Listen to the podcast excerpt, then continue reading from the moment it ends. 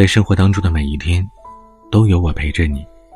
我是彼岸，喜欢请订阅专辑，也欢迎你收听我个人账号下的其他节目。我很少在朋友圈羡慕一个人，但有一种除外。最近我看到一个九零后的朋友圈，他和小伙伴们在南方的一座城市做志愿者，主要负责在车站排查旅客的进城证件。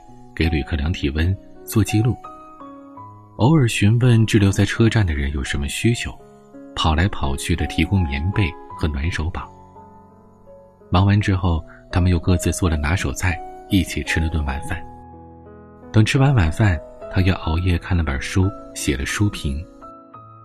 总之呢，你一眼就能看出来，这是一群很阳光、很充实、兴趣广泛。有许多朋友，而且一直在进步的年轻人。他们是生活的建设者，活得朝气蓬勃。相比来说，我的生活就比较简单了，因为在家办公，基本不出门。有时候终于忙完了，就看会电视。当然了，我也安慰自己，在家写文章、录节目，及时的传递信息，也是为社会做贡献，不是？但我依然很羡慕那些奔波在外的人，羡慕那些能够出一份力的年轻人。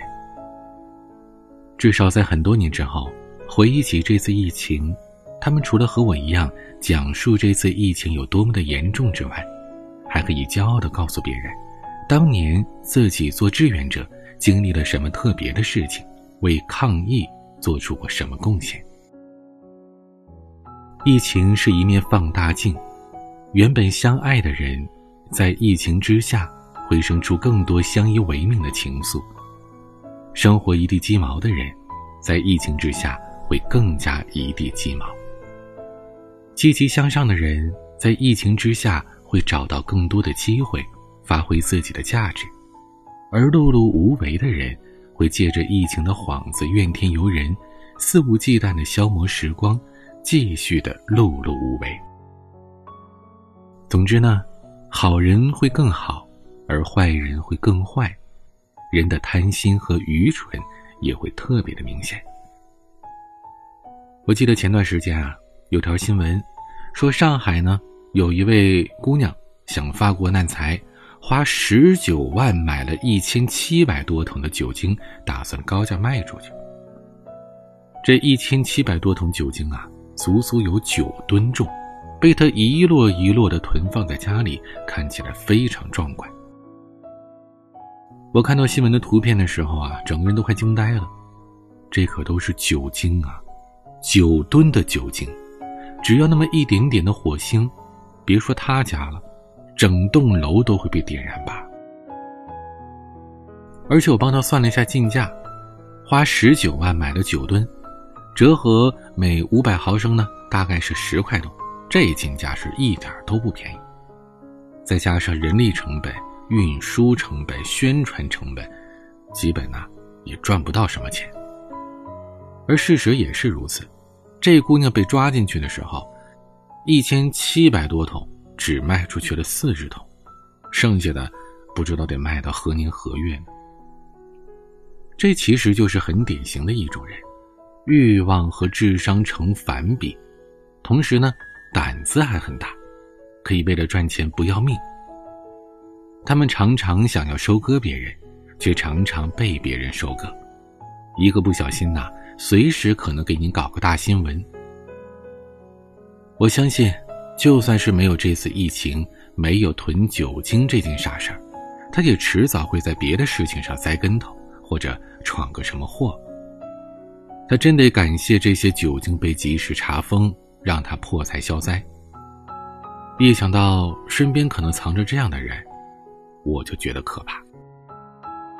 微博前段时间有个话题叫“你怎么度过疫情，就怎么度过一生”，听起来特别残酷。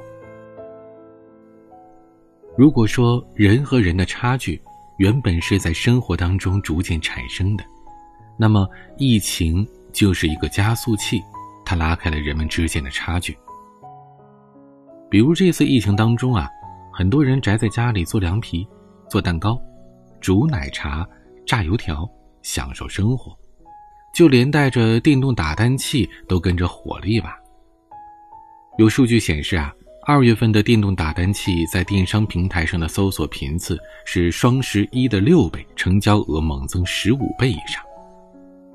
其实这代表了大部分老百姓的心声：不求大富大贵，只求幸福平安。这类人哪怕没有特别大的成就，大概率也不会变坏的。他们是最朴实的、最温暖的一群人。而与此同时，也有人闭关修炼，一口气啃下了几本书，分分钟把技能升级。有人凌晨三四点送待产的孕妇到医院，等来了象征着希望的婴儿啼哭；还有人大包小包的挂满一身，一个人服务几百个人。挨家挨户的送菜送药，贡献者、奋进者、平凡者、懒惰者、贪婪者，每个人都给自己打上了标签，在独有的人生轨道上飞速奔驰。前几天，一个朋友问我，每天刷疫情的信息，感觉非常的焦虑，该怎么办？我很能理解他的感受。尤其是疫情刚发生的时候，很多秩序还没建立起来，看到医护人员缺少物资，我会担忧；看到有少部分人打瞌睡，我会愤恨。那段时间呢，用这句话来说就是：每天打开微博，随时随地发现心生气。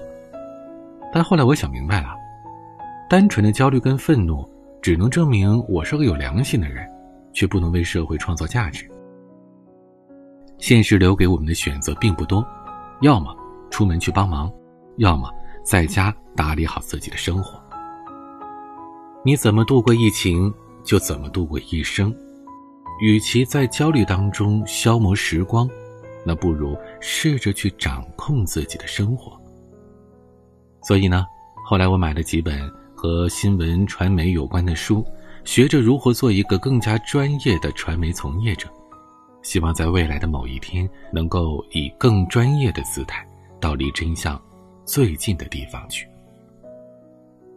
我跟朋友说啊，这次疫情就像小时候忽然停电，忙碌的生活被按下了暂停键。不管是一家人坐下来说说话，还是找个安静的角落，闭上眼睛反思一下目前的生活，都是很有意义的。那你呢？你是怎样度过这次疫情，并且打算成为一个怎样的人呢？喜欢请订阅专辑，每晚都用节目陪伴你。也欢迎你关注我的微博、抖音，都可以搜索 DJ 彼岸。每个夜晚用声音陪伴你，我是彼岸，晚安。等天空放晴，等余晖云集，就像我守候着你。我拼了命想抓住这份心情，让它延续，却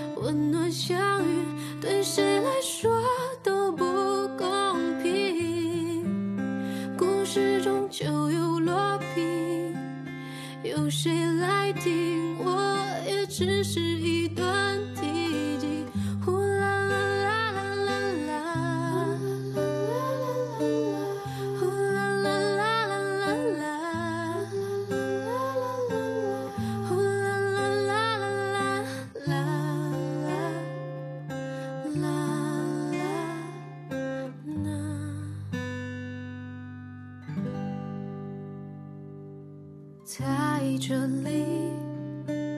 在无尽的黑夜里倾听你的心，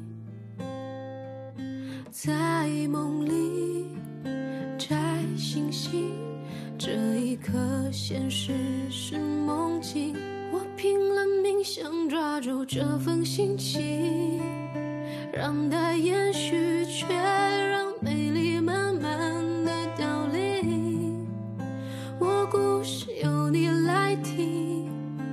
续写不停，所以让我留存着勇气。如果我一再想起温暖相遇，对谁来说都不公平。故事终究有落笔，由谁来定？我也只是一段提及。